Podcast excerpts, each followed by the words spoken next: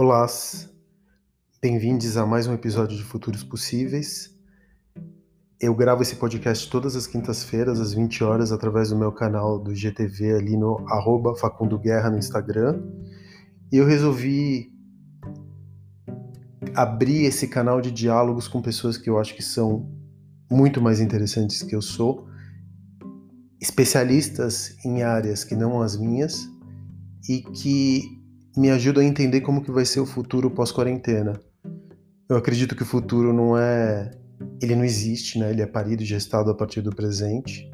E o meu interesse é ficar entendendo quais são os desdobramentos na cultura que vão acontecer por conta da Covid, dos efeitos que vão acontecer pós-Covid na cultura e como esses efeitos afetam os meus negócios, o capitalismo é, e as relações de poder que existem dentro enfim, do diagrama da sociedade que a gente vive hoje.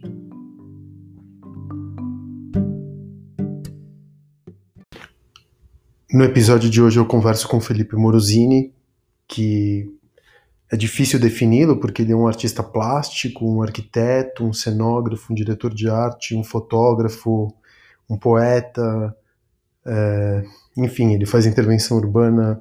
O Felipe Morosini eu acho que é a quintessência do paulistano é um amigo, uma pessoa que eu tenho prazer e tenho a honra de chamar de amigo, e que está muito, como um artista maravilhoso que é, está muito plugado no espírito do tempo.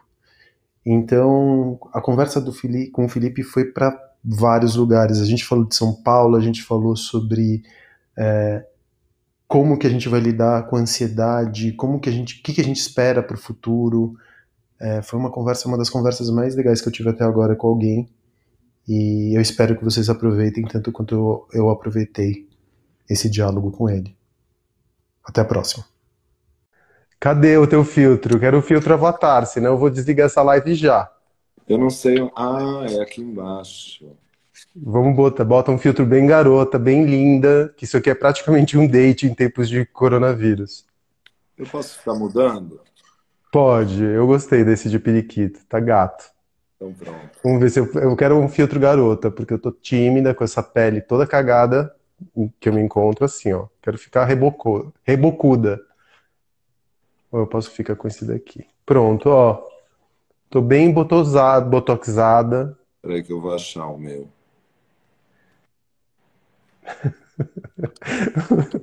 e aí, Fê, como que você tá? Não, agora tá incrível, é esse. Odeio. Isso te dá uma Não, deixa eu achar, deixa eu achar. É que eu tenho o meu próprio filtro, né?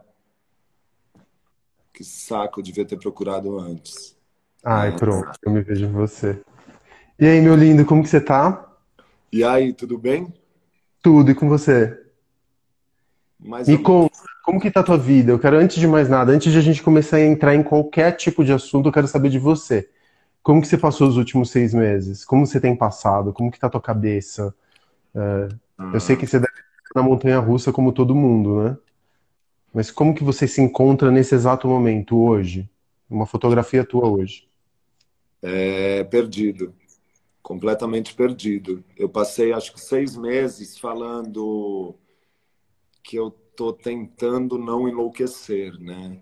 É um, é um momento, acho que para todo mundo, é, transformador. E eu sempre achei que nesses momentos difíceis, eu até fiz, é, agora que afrouxou um pouco, eu, eu acabei fazendo até uma, uma tatuagem no meu pé, que é a frase da Rita Weiner: caí num buraco e voltei gigante. Porque eu acho que, primeiro, que me dá esperança saber que no final desse buraco a gente não tem mais onde ir. Para mim foi muito difícil, além de ficar longe das pessoas que eu gosto, para mim foi muito difícil ver o jeito que o governo está lidando com 2020, né? Não só o governo do Brasil, mas acho que no planeta. É, eu sempre penso muito que eu tenho uma visão como se eu não fosse daqui. E aí eu consigo enxergar o planeta. É, não é no Brasil, né? Eu, eu tenho amigos morando fora, a gente tem um monte de, de pessoas que. O, o planeta está bem polarizado e isso deixa a gente por exemplo, nessa frase eu me vejo em você, várias pessoas me perguntam se eu continuo me enxergando em determinadas pessoas. E eu, e eu continuo achando que sim, porque é sobre se ver também em pessoas que você jamais se veria. E meu trabalho fala sobre isso. Né? Uhum, uhum. Eu acho que eu estou um pouco devastado. Eu estou cansado para um caramba. É, a semana passada é, eu fui eleito o presidente da Associação Parque Minhocão. Durante sete anos eu atuei como diretor. Então, desde a semana passada, é, eu assumo esse cargo que ele vem cheio de responsabilidades. Uhum.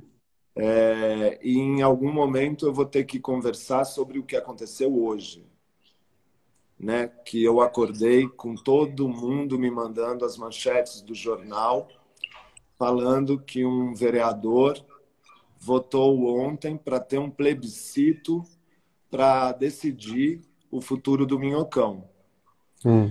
O plano diretor ele já indicava né, a ausência dos carros na estrutura uh, e faz pelo menos oito anos que a gente discute muito sobre é, mobilidade, sobre a parte social, a parte de baixo do minhocão. Enfim, agora uh, vem um vereador pedindo um plebiscito para decidir se ele vai ser demolido ou virar parque. Várias pessoas comemoram isso.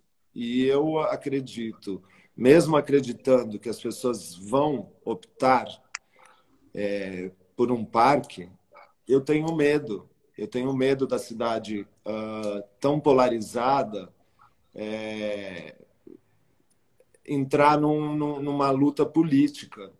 Então, imagina assim, só para eu resumir esse assunto, imagina que, uh, fazendo esse plebiscito, 6 milhões de eleitores vão poder decidir é, o futuro do Minhocão.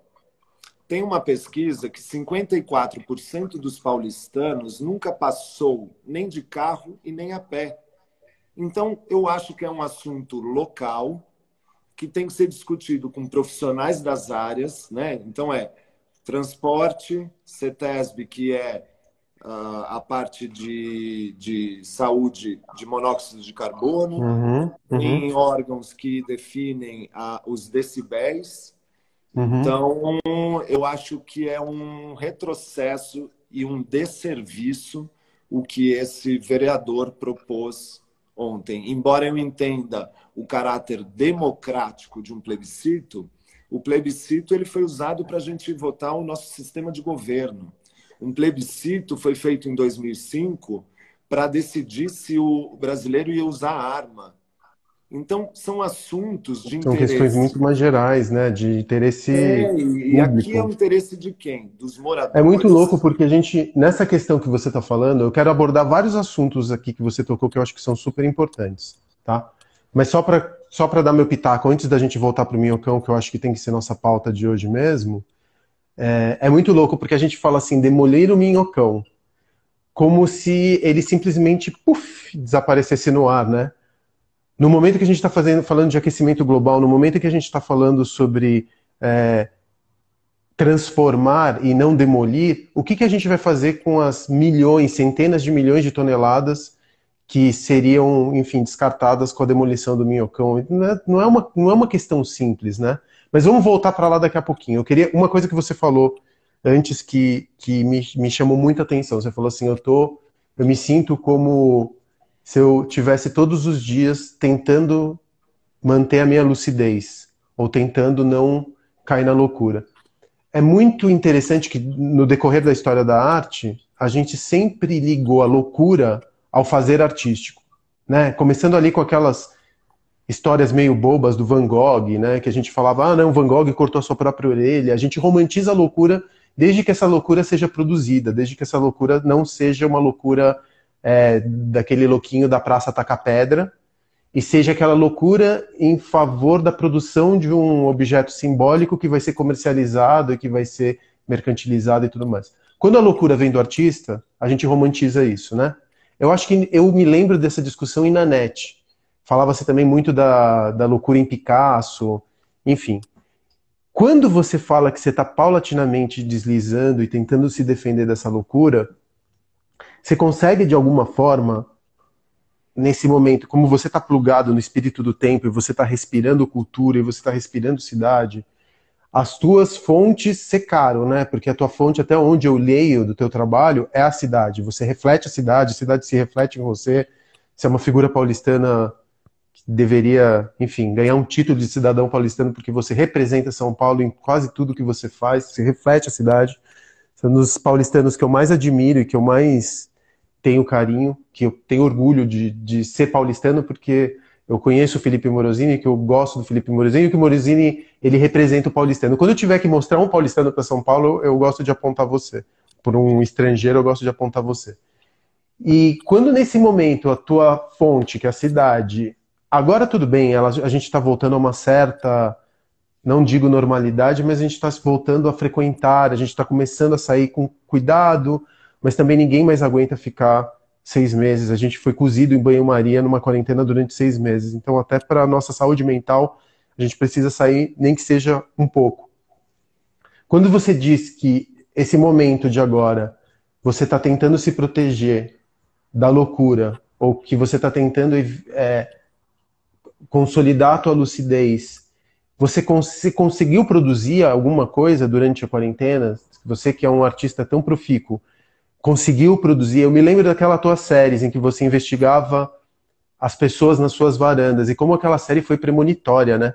Como aquela série de fotografias que você fez, que você ficou muito conhecido por causa delas. Foi ali que eu acho que eu comecei a ter contato com você como fotógrafo, que não dá para te definir muito bem, né? Você é fotógrafo, artista plástico, diretor de arte. Há 18 anos atrás. É, isso. E aí a gente lembra, a gente entendeu agora, e foi muito simbólico, pelo menos no começo da quarentena, como os balcões, como as sacadas, ela, eles viraram um espaço possível de sociabilidade e contato com o outro. E um pouco do teu trabalho falava dessa coisa da, da, do que, que é privacidade, do que não é privacidade, do que, que é o contato com, não o pornográfico, mas o corpo, o corpo tal como ele se encontra, tal como ele é apresentado. Essa quarentena, além de ter evidenciado o teu trabalho anterior, que eu acho que ele fez muito, muito sentido, ele foi premonitório. Quando eu comecei a ver, comecei a ver os testemunhos, os violinos nas sacadas, eu, eu me lembrava imediatamente do teu trabalho, a sacada como novo espaço público, né? O, público, o espaço público possível virou a sacada. E você fala também muito de espaço público. Você conseguiu tirar alguma coisa dessa quarentena para produção? Você, você refletiu? Você se transformou? Ou foi puro desespero e puro. puro... Não, não foi. Eu, eu consegui lidar muito bem com os três primeiros meses. Uh, imagina que é um assunto que eu conheço bem, porque eu faço essas fotografias faz 18 anos. Eu moro e trabalho nesse apartamento. O curioso foi ver essas minhas fotografias saírem de um lugar de voyeur barato para realmente é, expor. E é, e é, isso que você falou. É, a sexualização do corpo do vizinho ela é feita pela cabeça das pessoas. Imagina que ah, é óbvio que né, existe um bom senso, existe a ética da fotografia. Eu sempre fui muito ético com as imagens que eu postei, nunca invadi. É, é, e é muito estranho falar isso, né? Eu nunca invadi o espaço de ninguém.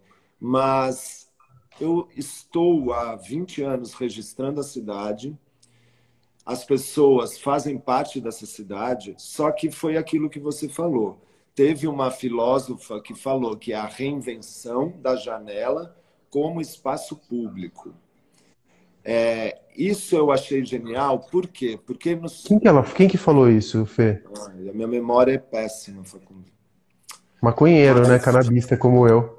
Mas eu dei uma entrevista logo no primeiro ou no segundo mês sobre isso. E aí, eu na entrevista que eu, que eu dei, eu falei que às 8 horas todo dia, eu estava encontrando os meus vizinhos para a gente bater panela, para a gente gritar.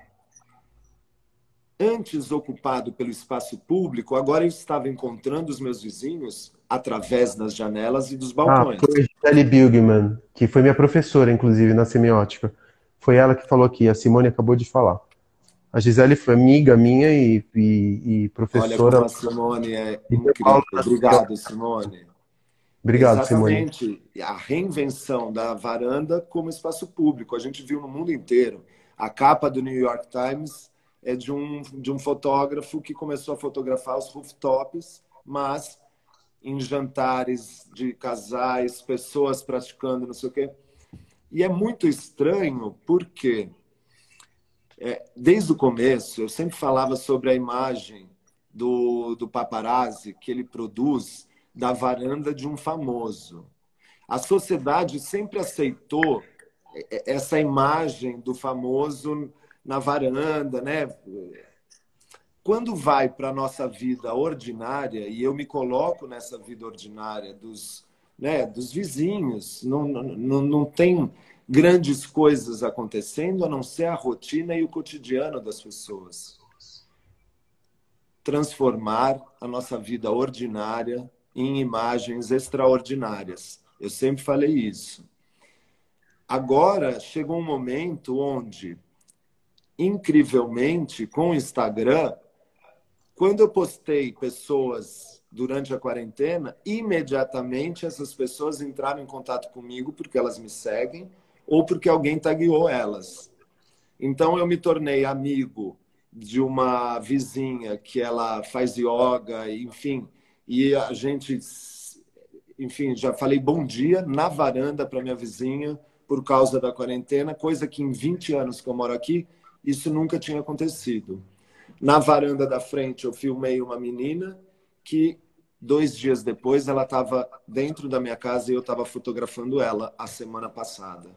Então, essa possibilidade do encontro, que é guardada para o espaço público, ela foi transferida para o espaço privado. Então, pessoas na, na, na parada GLBTQ+, colocaram bandeiras nas suas janelas como se quisessem fazer parte dessa possibilidade do encontro. Então eu achei como um poeta da cidade de São Paulo, eu achei que teve uma, um ganho gigantesco no, no entendimento da privacidade, porque assim, eu não estou fotografando as coisas erradas que as pessoas estão fazendo né? Eu estou tentando não, eu... tirar poesia dessa nossa rotina. E a pessoa uhum. que não entender isso, e, e, já tem decisões né, na justiça que garantem por. E quando eu falo isso, fica parecendo um, uma coisa meio hippie da licença poética. Mas, perto do Highline, em Nova York, um fotógrafo foi processado e a juíza entendeu que o artista às vezes ele tem que estar aonde ele não foi chamado. Ele uhum. registra coisas que talvez uh, a sociedade só vai ver através da lente de um artista. Então, deixa eu te fazer uma pergunta. Se você registra alguém, tá? Assim, quando você faz isso com uma figura pública, parte-se do pressuposto que porque a figura pública depende do olhar do, do outro para ser uma celebridade, porque ninguém nasce e fala, oi, eu sou uma celebridade, né? Tipo o Instagram real oficial, que a pessoa coloca do lado do seu nome. Real oficial, mas você depende da legitimação do outro para que você seja uma celebridade. Então existe essa, esse entendimento de que se você depende do olhar do outro para ser notável, a sua privacidade, você perde o direito da sua privacidade e aí entra a cultura do paparazzi, porque todo mundo fica especulando o tempo inteiro sobre a vida do outro. Quando você está dentro do seu apartamento, isso pode acontecer com um drone, pode acontecer com a tua câmera, que tem um zoom, uma lente de 50 vezes, 100 vezes. Quando você está dentro da sua casa, protegido dentro daquilo que a gente chama de privacidade, que a ideia de privacidade também está se erodindo, né? Na, na, na, na... Inclusive agora. Está se erodindo, inclusive por causa da China. A ideia da privacidade, a Apple está transformando a privacidade como seu principal argumento de venda, né? Você vai falar, é, nós não registramos os seus dados, enfim. Quando uma pessoa fala assim, olha, tira essa foto, por favor, eu não gostei que você tirou essa foto, ela te procura pelo Instagram, e é uma foto que você amou, uma foto assim, não aparece o rosto da pessoa, uma foto que você amou, você acha que é uma foto. O que, que você faz se a pessoa te pede, olha, eu não, não quero essa foto? Eu Como que você se comporta hora. como artista? Eu deleto na hora, porque ela tem o direito sobre a imagem dela e eu entendo isso. Uhum. Eu lamento por essa. Já pessoa. aconteceu? É, eu recebi um quase um processo há um mês atrás, que eu falei que eu não ia falar, mas não tem problema. Porque a, a, a, eu fiz um vídeo de uma hum. menina num computador e no andar de cima tinha um homem na varanda. Hum. E os dois entraram ao mesmo tempo e eu pus a legenda. Foram juntos para a cozinha, mas nunca se encontraram uma daquelas pessoas se incomodou e, e mandou uma, uma notificação extrajudicial. E ela não precisava ter feito isso. Ela podia ter falado comigo, ela podia, como. É, é que isso aconteceu, sei lá, em 20 anos, aconteceu três vezes. E eu nunca tinha recebido uma notificação extrajudicial. Para mim, eu lamento da pessoa achar que eu estou interessado na vida dela. Eu estou interessado em fazer poesia. Esse é o meu trabalho. Eu lamento por quem não respira e não não está aberto à possibilidade de respirar outros ares. Foi muito maravilhoso e para mim foi assim quase um, um respiro eu ter conhecido a minha vizinha que eu filmei. Ela estava fazendo um vídeo, eu fiz um vídeo dela a 200 metros da minha casa. E eu ter ficado amigo dela, porque agora eu me considero um amigo dela, é... eu, eu não liguei mais.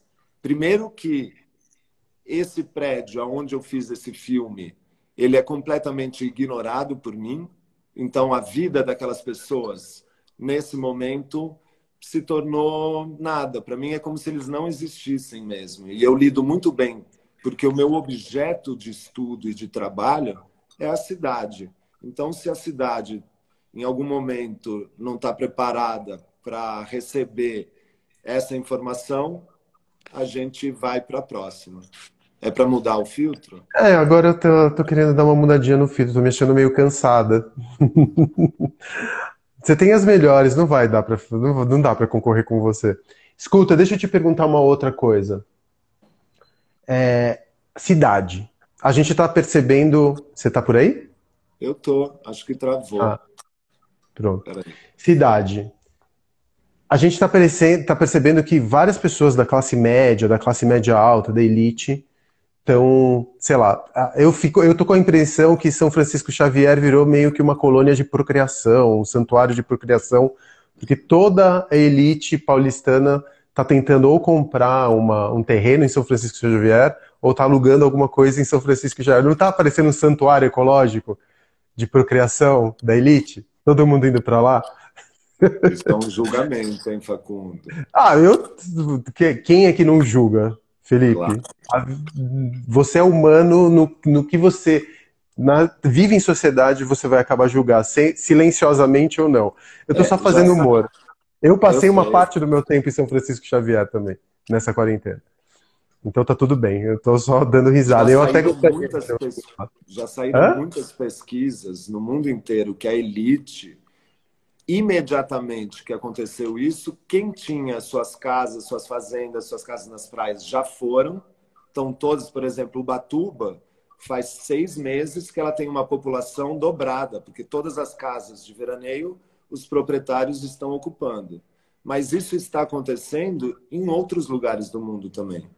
Ah, hoje veio Sim. uma amiga minha que chegou da Espanha, ela falou que na hora que as pessoas foram para suas casas em Ibiza e ficaram lá, enfim, eu acho natural a gente, o paulistano, o sonho do, no final, o sonho do paulistano é ter uma casa na montanha ou na praia para ter um pouco de sossego com seus amigos ou com a sua família. É isso. Infelizmente, a gente não consegue ter paz na nossa cidade. Então, fica uma situação. E aí, quando acontece isso, até eu quis ir para São Francisco Xavier, entendeu? Não, se alguém tiver casa em São Francisco Xavier, eu tô aceitando o convite. Eu e o Fê estamos aceitando convites, tá? Não, o que eu quero te perguntar depois de fazer o humor e de receber uma devida reprimenda por conta disso, é saber o seguinte: esse movimento. Fê?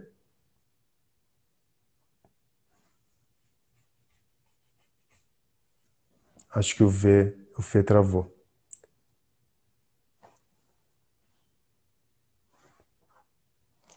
Ou será que fui eu? Fê? Ah, o Fê saiu. Bom, o que eu iria perguntar para o Felipe é o seguinte: se esse movimento de ida, de fuga para as montanhas, como faria o, no, no desenho animado, ou fuga para o litoral, se esse é um movimento que a gente, que ele é só, ele só vai é, ser um, uma bolha imobiliária para fora, ou se a gente vai retomar a cidade. Eu também vou ser sincero com você, eu já eu tava eu tô feliz, eu tava feliz passando, eu tenho mesmo que eu tivesse uma casa, por exemplo, na montanha ou se eu tivesse uma casa no litoral, eu, eu a cidade me acalma, eu não, eu não, eu não sinto necessidade normalmente de, de, de sair de São Paulo. É estranho isso. Mas que São Paulo, por exemplo, São Paulo tem oásis, por exemplo, o próprio Parque Minhocão é um oásis, o a Paulista, um outro oásis, é, o Sesc, determinar, o meu, o clube, eu acho que São Paulo ele, ela fica muito mais suportável, acho,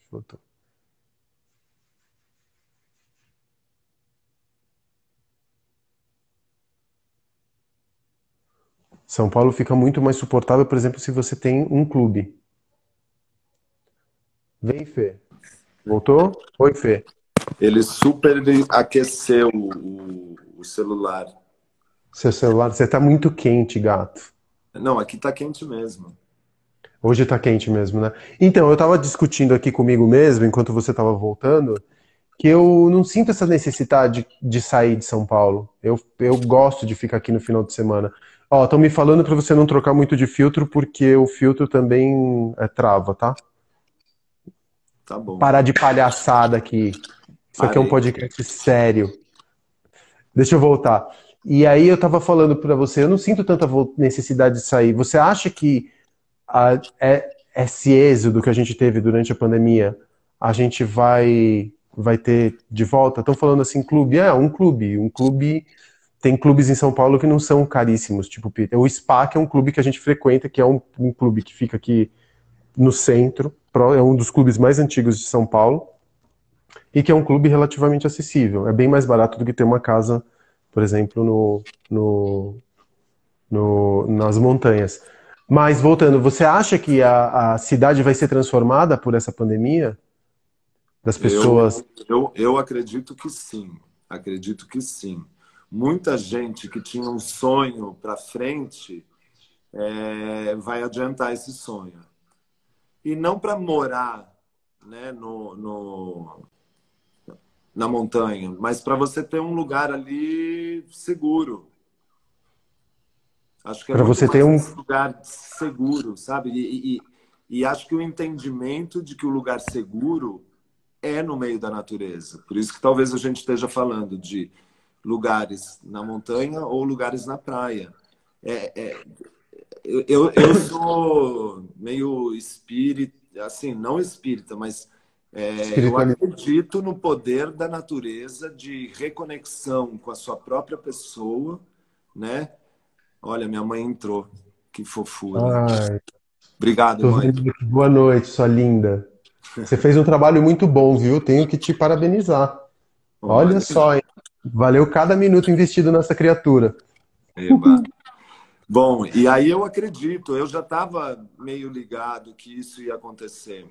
As pessoas elas não têm aonde se por exemplo, na, enquanto ficaram os parques fechados, as pessoas estavam ficando loucas. Um monte de amigo meu chorando para ter um lugar para tomar sol, por exemplo, para respirar.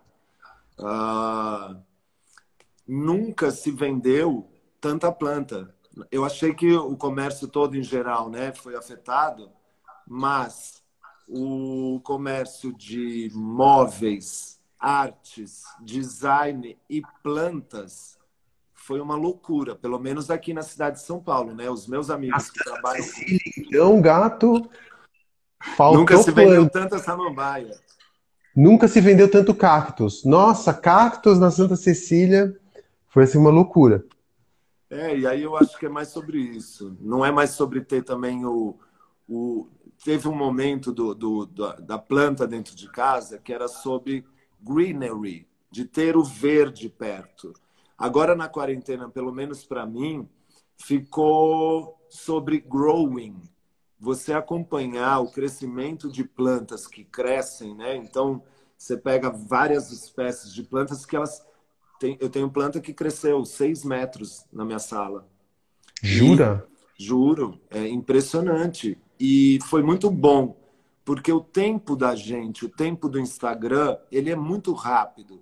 Então, às vezes é bom alguém, alguém que eu digo, uma planta te mostrar que para nascer ela se enrola, aí ela vai abrindo devagar, aí ela sua a sua ponta, fica uma, uma gota de água na ponta e no dia seguinte ela abre. Talvez isso me salvou também, porque é, é, com certeza isso me salvou, na verdade. Eu tive uma rotina com, com plantas, é, com a terra, com, com isso, de ver elas crescendo, elas é, se, se protegendo. Eu li aquele livro A Revolução das Plantas. É, elas, são, elas são amigas, elas estão conversando lá atrás na sala. Eu deixo música clássica para elas. Para quem não sabe, eu tenho uma sala que eu tentei transformar num lugar de ar puro, de um lugar mais saudável, mesmo morando na frente do minhocão. Claro que é uma utopia que esse tanto de poucas plantas não vai limpar o meu ar, mas pelo menos ela vai limpar o meu espírito. Então, uhum. acho que tem esse lugar também, que as pessoas ficam falando, ah, mas para limpar o ar da casa precisa ter 50 mil pés de eu estou falando sobre a minha alma também, sobre o meu uhum. espírito, né? Que eu quando eu molho uma planta, ela solta o cheiro da planta, né? Eu tenho lavandas que ficaram gigantes e que todo dia que eu rego elas, elas soltam o cheiro. Então acho que é mais nesse lugar. Essa coisa que você falou é muito foda, né? Porque você vê uma planta, isso acontece muito com as crianças, por exemplo. Eu tenho isso com a pina. É, o tempo das plantas é muito diferente do nosso tempo e principalmente nesse momento em que a gente é tão estimulado por telas, por tudo isso que a gente fica saindo e entrando em telas o tempo inteiro. Só a gente, na verdade, só alterna as telas, né? Do computador para o celular, para a televisão. E é, é, um outro tempo, né? Você perceber também a coisa do de como a gente, quando agora pelo menos, o delivery, a comida, a, tudo que chega na nossa mesa, a gente construiu. A minha mãe entrou na live agora, a, ela acabou de dar oi, Ana Zuma. Oi. Oi, mãe, tudo bom? Você também fez um bom trabalho, tá? Modéstia à parte. Aí, voltando para o assunto, a gente também perdeu a conexão do, do, dos processos de criação, dos processos de crescimento, de como a comida chega até a nossa própria mesa. A, a Pina teve uma época que acreditava que a comida nascia no supermercado e que ela magicamente ia parar na nossa mesa. Até que a gente come, ela começou a fazer experiências com feijõezinhos na escola e ela começou a perceber quanto tempo demorava e que se você não tivesse cuidado com o feijãozinho e não regasse, ele morria. E, e, é, e é muito doido isso, você perceber que as crianças também estão sendo desconectadas desse outro tempo também, né? Que é um tempo da natureza que é completamente diferente do tempo humano. Falando em natureza e entrando nesse campo, que, como que você vê o futuro, Fê? Você é otimista? Você é cautelosamente otimista? Você é pessimista? Que que você, quais são as suas, as suas ansiedades com relação ao futuro? Com tudo isso de mudança climática, esse descolamento da natureza, você acha que essa pandemia vai servir para a gente tomar, um, tomar uma pedalada e ficar esperto com relação ao nosso futuro? Você acha que a gente vai se unir ou não? Fudeu. Eu acho que a gente. É... Eu, entre os meus amigos, eu sou a pessoa mais otimista que tem. É... Acredito realmente em tempos melhores. Uh, faço, sou um agente ativo transformador para que isso aconteça, uhum. de tentar buscar coisas que não existem e que poderiam existir de uma forma mais pacífica. Mas eu sou um otimista realista. Eu me formei em direito e para mim a maior lição que eu aprendi na faculdade de direito é a gente trabalhar com os fatos e que uhum. diante dos fatos a gente não tem muito o que o que o que fazer, né? Os fatos que se mostram agora e é muito é, sério, né? É, é muito maluco a gente aqui conversando, sabendo que tem metade do nosso Pantanal pegando fogo hoje. Isso é um fato. E esse fato me faz ser menos otimista. Mas eu não posso ser pessimista porque senão eu também não preciso mais estar nesse planeta, sabe? É muito sobre sobrevivência num lugar é, perigoso, num lugar onde a não harmonia reina, né? O reino dos humanos é totalmente não harmônico.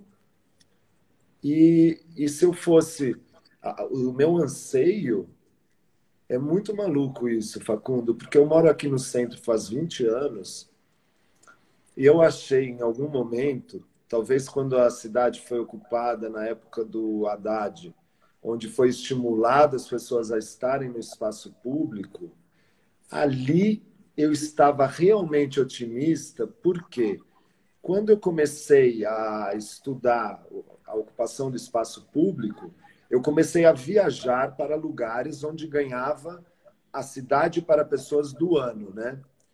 E nesses lugares, em comum, é nessa ordem: calçada, segurança e iluminação.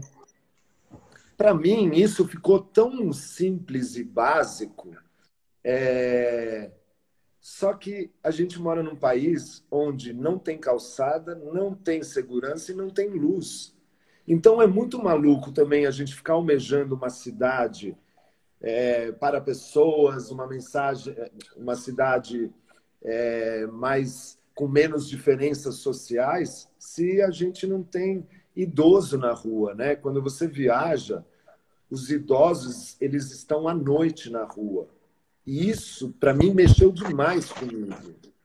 Quando você vai e, entende que crianças vão sozinhas para a escola com seis, sete anos, de mão dada com seus amiguinhos em algumas cidades do mundo, você é óbvio que você almeja isso para a tua cidade. Uhum.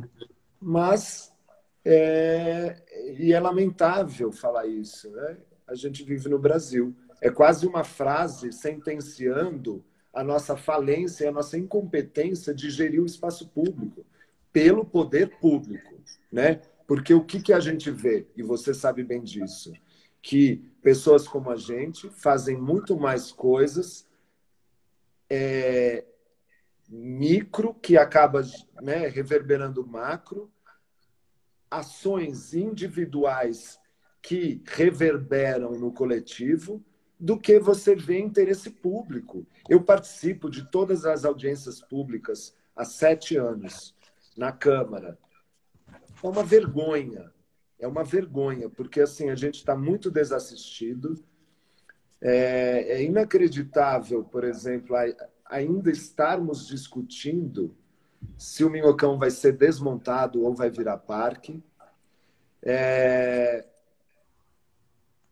eu não sei. E, e as pessoas usam sempre o argumento da negação. É, ah, mas se fizer parque, vai virar uma Cracolândia. Você já parte do princípio, talvez pelo sistema viciado e que os meus pais viveram, né? Num, num lugar onde o governo, que eles tiveram que trabalhar muito e, e, e lutar pela sua família e construir a sua casa. A nossa geração, a maioria não vai ter casa.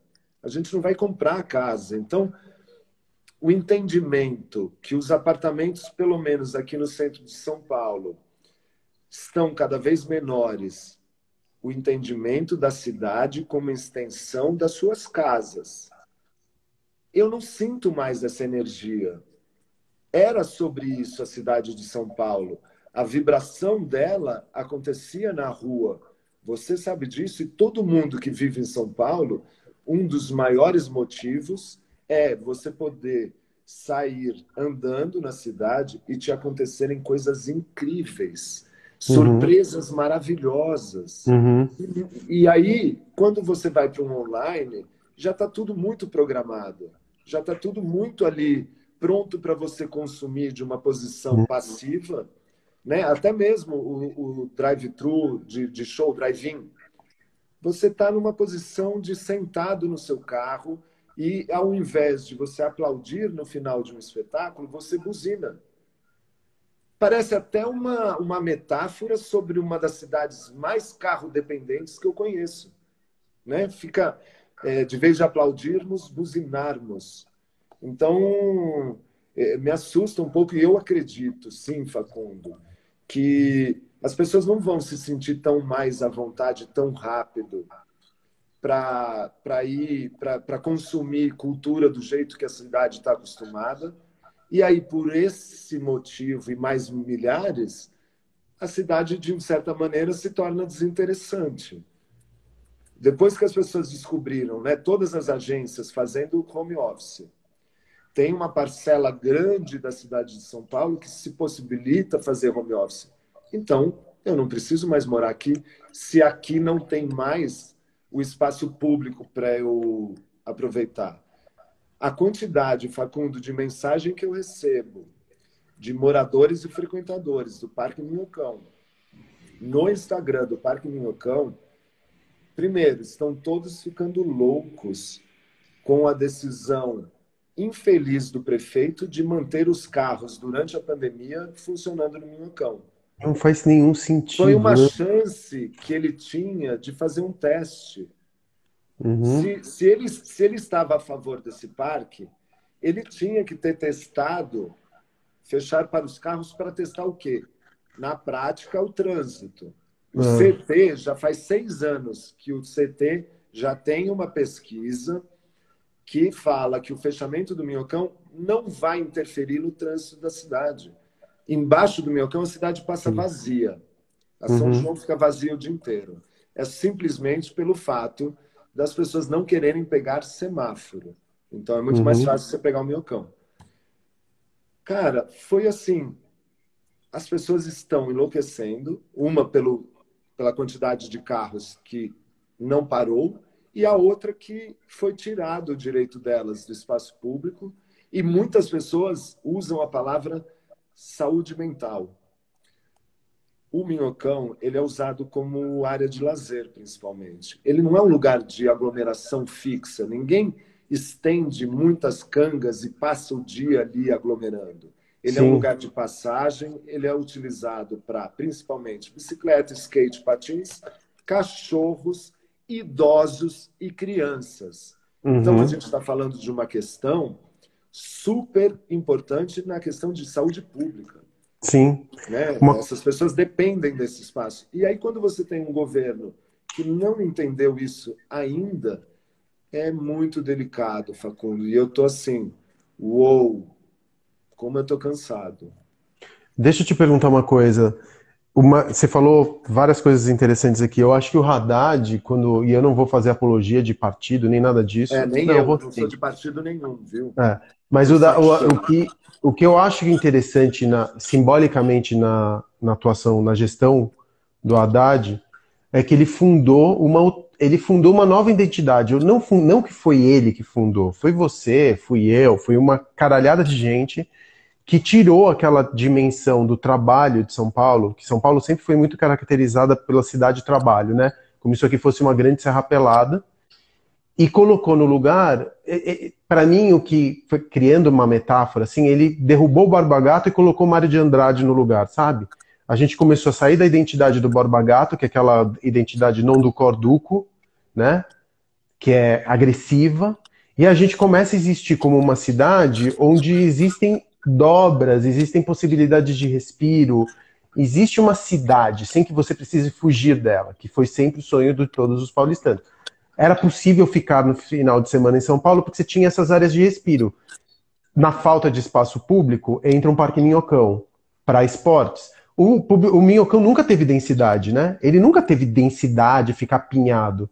Ele sempre foi um lugar para você, para prática esportiva e para você fruir a cidade, enfim, ver os murais lindos. Mas ele nunca foi um lugar de, de se estar e permanecer. Ele sempre foi um lugar de você fluir por ele. A mesma coisa a paulista também. Tanto a psicofaixa como a paulista e até o minhocão, se bem que o minhocão é um pouco anterior, mas eles, eles vão aqui no centro e eles meio que coligem nesse momento em que a identidade de São Paulo está se transformando. Está virando uma cidade que era uma cidade de trabalho, numa cidade que é uma cidade da existência. O Mirante 9 de Julho, né, que é mais ou menos contemporâneo a esse tempo, o Mirante foi inaugurado junto com a ciclofaixa, a gente começa a transformar a identidade da cidade de uma geração nossa, né, mas também para uma geração dos millennials, da geração Z. Aí você tem a emergência das festas de rua, das fábricas do Brás, a redescoberta da Moca, o centro começa a, a, a ideia do centro culturalmente energético, interessante, vai para Moca, vai para as outras regiões da cidade, e o centro sempre, a gente começa a falar muito de centro. Com o que, que eu acho que vai acontecer, Fê? Com essa história da, do trabalho estar tá se esvaindo e agora você tem home office, enfim, as pessoas não vão trabalhar tanto dos seus escritórios, a Faria Lima não vai virar um, um, uma, um bairro cemitério, mas a densidade vai cair. Eu acredito, e eu não sei se eu estou sendo muito otimista, e você falou uma coisa que eu achei muito foda que é uma. Eu sempre. A gente sempre ligou a ideia de pessimismo com a ideia de inteligência. A gente sempre ligou o otimismo com uma certa ingenuidade, né? Ah, você é otimista porque você não tem todas as informações, ou porque você não é inteligente o suficiente para perceber o perigo que eu estou vendo como pessimista. Sim. Então sempre você pensou, sempre uma pessoa que era inteligente, era difícil você ligar a ideia de inteligência ao otimismo, né? Pelo Sim. menos assim, o, o pessimista sempre foi inteligente. E você falou uma coisa que eu nunca tinha parado para pensar. O, o sem otimismo é tudo insuportável. Não existe como você levantar da cama se você não tiver uma dose de otimismo. É lógico que você tem as preocupações sobre o futuro, mas também o futuro não existe. Aliás, a Exatamente. grande crise de ansiedade que a gente vive é com relação ao futuro que não existe. Em nome desse futuro, a gente esquece de fazer no presente, parir esse futuro né? E desejar esse futuro nas nossas ações agora. Então são essas duas coisas que você falou que foram muito importantes para mim, que foram aprendizados. Aí eu queria te perguntar uma coisa. Durante essa pandemia, você teve alguma transformação dos teus hábitos de consumo? Você, é, a mais além do contato com o tempo diferente que as plantas te trouxe, você, nesse momento em que o, a, o papel do cidadão se confunde com o papel do consumidor, o consumidor começa a ter cada vez mais um papel político, né? Porque cada compra significa uma maneira de ver o mundo que ele compra com aquele produto. Você teve algum tipo de transformação também no, na maneira como você consome? Essa pergunta e a segunda pergunta é: você pretende enveredar para a política em algum momento? Você quer é, trazer esse aprendizado de tanto tempo para dentro da política e tentar fazer alguma diferença dentro da Câmara, por exemplo, começando como vereador ou almejando cargos até maiores, mas você se vê sendo político? Eu vou te responder essa antes, tá? Ah. É, quando eu fui fazer direito, eu era um menino super idealista. É, e eu fui orador da minha turma, e aí eu falei que se algum dia a justiça entrar em conflito com a lei, lutem por justiça. E eu nunca vou esquecer que eu devia ter uns 14, 15 anos e eu falei para minha mãe, né, naqueles papos de, ah, o que você vai fazer? E aí eu falei, mãe, que, que curso que eu tenho que fazer para ser presidente da República. Que demais. E ela sempre fala sobre isso, né? Que eu sempre tive umas questões de perguntar ah, mãe, o porteiro no Natal, ele não passa na, com a família dele? O garçom já, já não tem mais metrô, com quem que o garçom vai? E, e, a, e a minha mãe teve três filhos, então para ela foi curioso ver um, um menino sempre questionando isso, questionando a parte é, de natureza. Eu sempre perguntei aonde estava a floresta que estava aqui, aonde estão as palmeiras da Rua das Palmeiras. Mas, quando eu penso o ambiente é, nocivo que é a Câmara, só de imaginar que eu teria que dar a mão para o Maluf para eu poder fechar um, uma lei minha, eu acho que isso ia me machucar tanto como ser humano. Eu sei que eu estaria fazendo um bem maior para a sociedade se eu fizesse essa parceria. Eu, quando eu vi esse moleque, né, esse vereador que, que lançou esse plebiscito, eu falei, cara, é óbvio que é, de, em, em, termos de competência, eu poderia ser um, um ótimo vereador, mas talvez eu ia, no meio do meu mandato, eu ia morrer de câncer, de tanta tristeza que eu ia ver acontecendo, sabe? É, de ver vereadores que eu confio e acredito, eles não conseguem fazer nada lá dentro. Então, assim, eu não sou da, da bancada da bala, nem da Bíblia e nem do, do boi. Então, eu acho que seria muita ingenuidade minha eu tentar fazer política dentro da Câmara. E talvez o meu papel seja fazer política com as minhas frases, com a minha arte, tentando dialogar com as pessoas, que é uma coisa que não existe em São Paulo. Então, eu, eu claro que me dá uma sensação de querer fazer mais, mas eu vou tentar entender como que eu vou poder ajudar sem eu morrer, basicamente. Ah, mas Tá bom. E, e aí? Porque se a gente. Qual que então. Qual que é o papel da democracia hoje? Como que a gente consegue. Qual democracia, Facundo? É, então, aí é que está o ponto. Então, se a gente não tem uma democracia, se essa democracia que a gente tem é uma democracia de fachada, fraca, se ela não existe do ponto de vista prático, se é só uma, uma jogatina de jogos de interesses que, que, que acontecem entre determinados partidos e figuras públicas e políticos, se é o dinheiro que determina, no final das contas, a direção da cidade, e se a gente tem paulistanos como você, que encontram na poesia uma resistência, e que poderiam ser pessoas que, de alguma forma, conseguiriam, como uma ponta de lança, como uma ponta de uma cunha, abrir espaço nesse ambiente que está mofado. E tem pessoas que são interessantes. Eu gosto muito, por exemplo, da Soninha dentro da Câmara. É, ela, mas é, ela... Eu usei o exemplo do Maluf porque ela teve que dar a mão para o Maluf e saiu numa foto e eu fiquei muito tipo, eu conheço a Soninha. E naquele momento eu entendi que ali estava sendo feito política. Ela abriu Sim. mão de um monte de coisa que ela acredita pelo bem comum. Eu valorizo. Ou isso. pelo consenso, né? Ou para chegar em algum lugar, porque também tem todo um jogo de quantos projetos você consegue aprovar por ano, cada vereador tem direito a um projeto é, todo um jogo já de cartas marcadas, né? Tem toda uma é, dança horrível. que acontece entre os vereadores. E aí é separado por partido. E aí eu não sei mais se eu acredito em partido, eu não sei mais se eu acredito em políticos individuais. Eu não tá, tá muito assim. Eu queria que acontecesse alguma coisa mais uh, apocalíptica, que aqueles então... aqueles ovnis que foram vistos que eles fossem direto para Brasília. Puta, eu amaria também, mas você sabe uma coisa que tem do, com relação ao Apocalipse? A elite sempre vai conseguir escapar para São Francisco Xavier. Eles vão sempre ter uma ilha. É o que a gente está vendo com a Covid, né?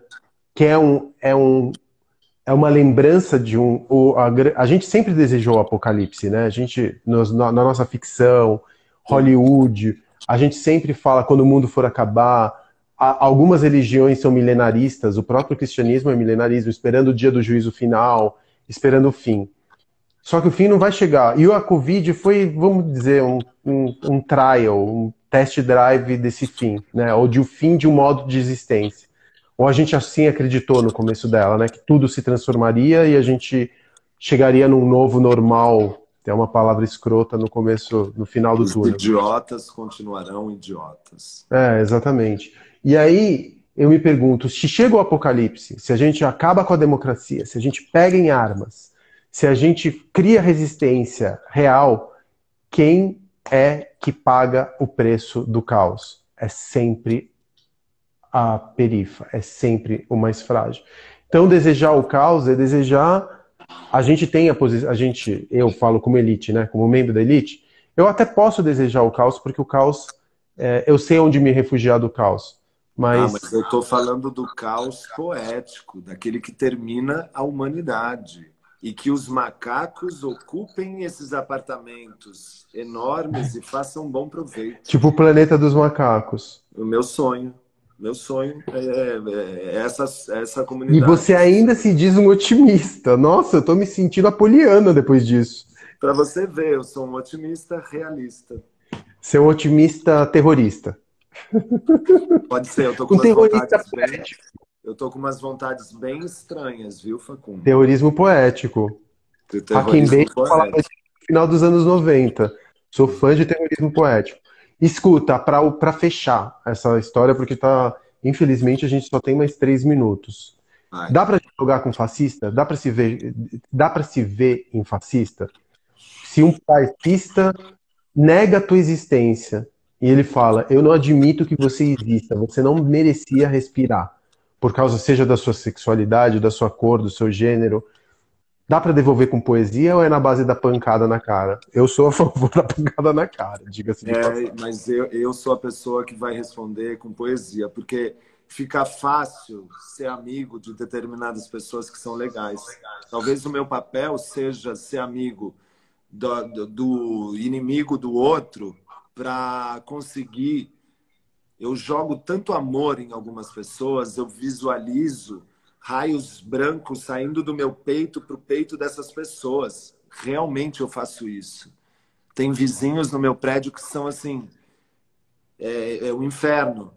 Eu vejo eles, eu encaminho o amor dentro do peito deles. E, e, e talvez esse seja o meu papel. A minha arte fala muito sobre isso e eu pratico no meu dia a dia isso. Então, cara, acho que só tem uma pessoa no Brasil que eu não me vejo. Que é o Bozo. Que eu não preciso falar o nome. Mas e o Flávio? E o Carluxo? Ai, cara. certeza, velho. É... Burros e ignorantes, eu perdoo. Pessoas é. de mau coração, não. Eu acho que eles são todos burros e ignorantes. Mas tem um ali que tem um coração do mal. Eu, eu tendo. Você sabe que eu não acho que são burros e eu tampouco acho que são ignorantes. Pelo contrário, acho que o nosso erro foi subestimar essas pessoas muito tempo. É, mas eu, é, eu vou usar a frase da, da, de quem? Da Dilma. Eu não quero estar ao lado dos que ganharam, porque eu não acredito que isso. Eles são sim, Facundo. Eles são pobres de espírito. Eles provavelmente não receberam amor. Então, uma pessoa dessa ela só vai poder compartilhar o que ela aprendeu. Então é muito lamentável. Eu sei que não se pode ter dó das pessoas, nem pena, principalmente de pessoas privilegiadas como eles foram, né? E estão sendo. Mas Ai, eu não quero terminar essa live falando dessas coisas, pelo amor de Deus. Tá, então deixa eu te falar a última coisa. Não, desculpa, eu tava querendo. Quando você fala, eu me, eu me vejo em você, eu fico me perguntando, eu me perguntei algumas vezes também, será que eu consigo me ver, por exemplo? Eu dialoguei outro dia com um fascista, eu tentei trocar ideia. Não muda o filtro, Fê, senão a gente vai perder a live. Eu, fiquei, eu tentei trocar Não, ideia com o fascista. caiu. Ah. É, eu tentei trocar ideia com o fascista. É muito difícil, Fê. Porque ah, a gente não compactua da mesma realidade. Eu não tentei. Eu conversei com ignorantes e burros. Eu e conversei com fascistas e inteligentes. Porque... É, então, eu não. Eu, Negacionistas. Eu, eles nem chegam perto de mim. O movimento antifa era fascista. Gente que acreditava que o, o, o, o socialismo era nazista. Esses, essas pessoas nem chegam perto de mim porque não estão na minha faixa vibracional. Então, aí que está o ponto. Aí, um determinado momento, eu fiquei pensando, tá, não tá na minha faixa vibracional também, eu tô na minha bolha de conforto Santa Cecília, onde eu conheço só, basicamente, só conheço ursinho carinhoso. Só tem ursinho carinhoso e teletubbie à minha volta. É, não tem sorte. moranguinhos. Eu só vivo num campo de moranguinhos. E aí eu falei, cara, é possível trocar ideia com essas pessoas? E você sabe de uma coisa? A partir do momento que você vira e fala, porque a gente, a gente fica latindo, né? Os dois lados estão latindo para suas próprias bolhas epistemológicas. Uhum. Mas a partir do momento que você vira e fala assim, olha, vamos, vamos partir do pressuposto que eu tenho alguma coisa para aprender contigo e você tem alguma coisa para aprender comigo, e vamos tentar encontrar um lugar comum sem latir um pro outro? Mano. Existe é... esse lugar? Meu, eu acho que existe se você educa, se você conversa, se você mostra, se você mostra para a pessoa que a fonte que ela está usando não é uma fonte reconhecida, compactuada. É muito louco, né? Porque é eu, eu acho que a gente tá... teria que ser uma troca e a troca não é justa, né? Porque uma coisa é você mostrar fatos e tal, a outra é você não o ter problema... argumento para ser fascista. O meu problema, o problema não é nem esse, Fê, é que a gente não tem mais uma realidade comum. Cada é campo de pensamento tem uma realidade e, e, e, nega a realidade do outro. A realidade do outro, quem é, por exemplo, Minion ou qualquer coisa fascista, tem uma realidade que não, não, não sincroniza com a nossa realidade. Então, cada um está vivendo um plano de realidade, um universo completamente separado. Não existe essa ponte porque as realidades se fundiram, se cindiram, melhor dizendo. Não existe um pacto de que é isso que existe e é sobre isso que vamos discutir. Não tem mais um plano e um projeto comum, não tem a mesma fundação mais, entendeu? Foi isso que eu aprendi. É, Fê, talvez, para finalizar, talvez o meu papel seja fazer essa ponte poeticamente, tentando mexer tanto com um lado como com o outro, tentando mostrar que existem coisas em comum entre a gente mesmo eu não concordando com o outro. E eu acho que assim, você pintar a cidade de poesia, que não é agora que você. A, a poesia no teu, no, no, teu, na tua vida, você é, a tua vida é poética, né? É muito Sim, louco, porque você é um ser poético. Não, não, tô querendo, não tô querendo também ser hippie, mas a não, tua mas vida. É porque você conhece a existência pessoa, poética. Né? Eu falava disso de vidas poeses, de vidas poéticas, de existências poéticas.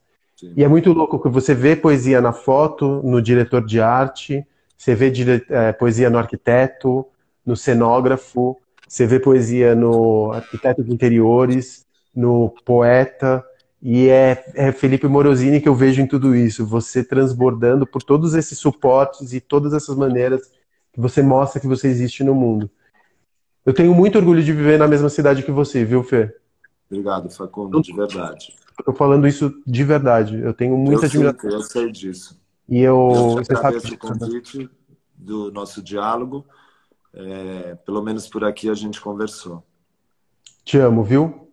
Te amo também. Fica Beijo, bem. Boa noite. Beijo, boa noite.